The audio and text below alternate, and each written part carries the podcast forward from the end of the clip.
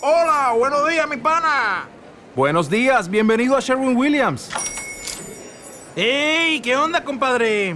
¿Qué onda? Ya tengo lista la pintura que ordenaste en el ProPlus app. Con más de 6.000 representantes en nuestras tiendas listos para atenderte en tu idioma y beneficios para contratistas que encontrarás en aliadopro.com. En Sherwin Williams somos el aliado del PRO.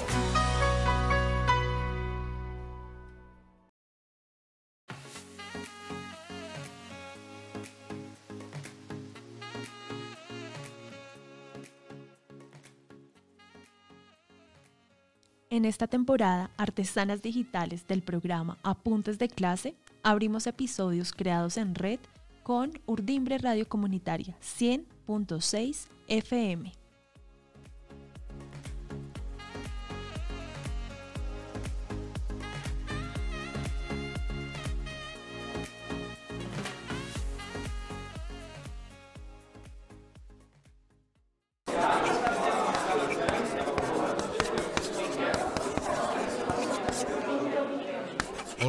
Favor, orden. Gracias, ahora podemos escucharnos todos. Ah, ¿y podemos hablar de educación? ¿También sobre su relación con otros temas? Sí, claro, con innovación, tecnología, cultura, desarrollo y mucho más. Perfecto, participemos todos. Sí. Aportemos todos, este es un espacio para toda la comunidad educativa y de promoción de conocimiento. Apuntes de clase, un programa de EDUN.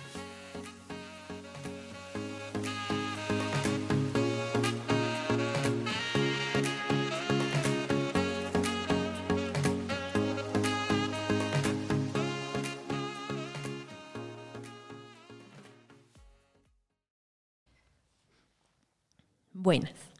Hoy estaremos dialogando sobre cerámica, fotografía, paisaje y de la vida con una artesana digital que se llama María Margarita Casas y Sasa. Margarita, ¿cómo estás? Cuéntanos un poco a todas las personas que están escuchando Artesanas Digitales quién eres y por qué eres una artesana digital. Hola, soy Margarita. Mm, vivo en Villa de Leyva, en la vereda Capilla. Esto es Capilla Baja y es una zona, se llama Entre Ríos. Vivo entre la Quebrada La Colorada y el río Cane.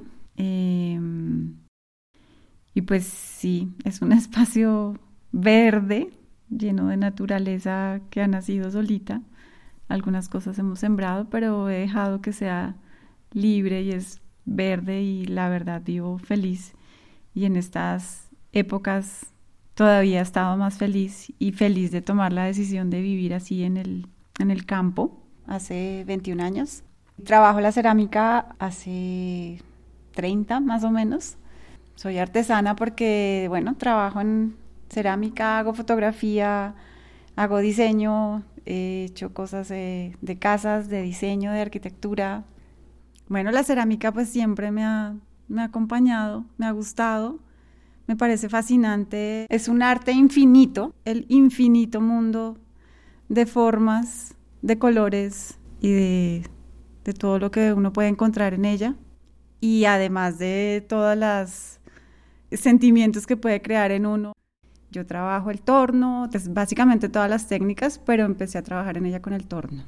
Entonces, desde los niños hasta los más grandes pueden trabajar en él. He trabajado con niños, he trabajado con, con adultos de aquí de la comunidad, dictándoles clases. Y en las clases, pues, simplemente hacen lo que, lo que les nace, no hay nada obligado, sino busco es que cada uno encuentre pues lo que les gusta, lo que quieren hacer y se va encontrando la técnica. Ellos trabajan libre, cada uno escoge qué, qué quiere construir y bueno, hacen, hacen todo el proceso porque es un proceso largo. Eh, han creado de todo, lámparas o quieren hacer los letreros para sus casas o regalos, materas. Los niños siempre hacen animalitos, tacitas, nunca se les dañan las cosas, son divinos. Eh, y bueno, trabajan de todo, porque es de verdad es infinito todo lo que se puede hacer. Ese encuentro que se da entre las personas de la comunidad en Villa de Leyva y sus veredas contigo, que es un encuentro de corazón a corazón a través de lo que tú les enseñas, ¿crees que exista una incidencia en su cotidianidad a partir de esos encuentros contigo en tu taller?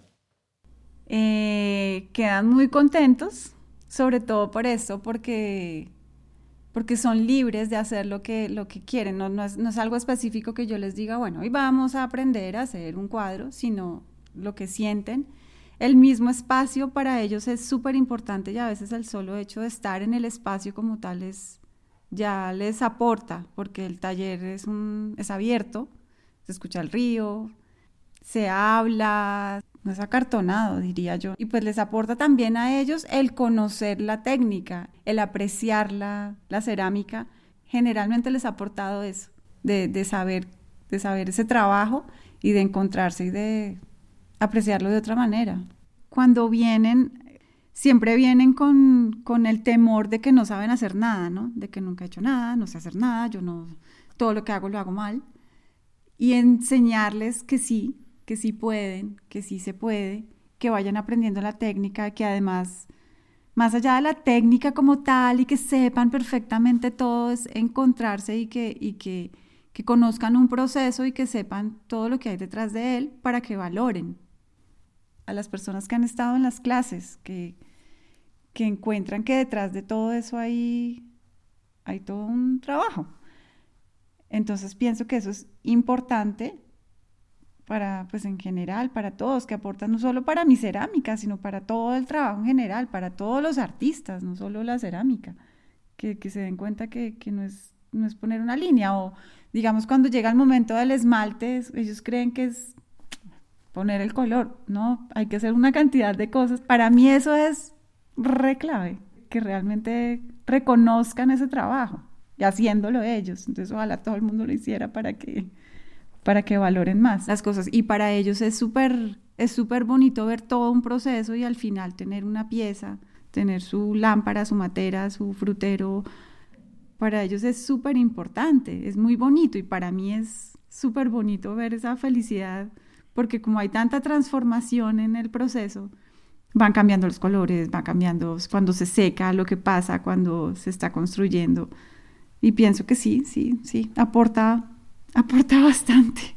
¿Qué siente Margarita en sus manos en ese encuentro entre tierra, agua, fuego, aire, que es la cerámica?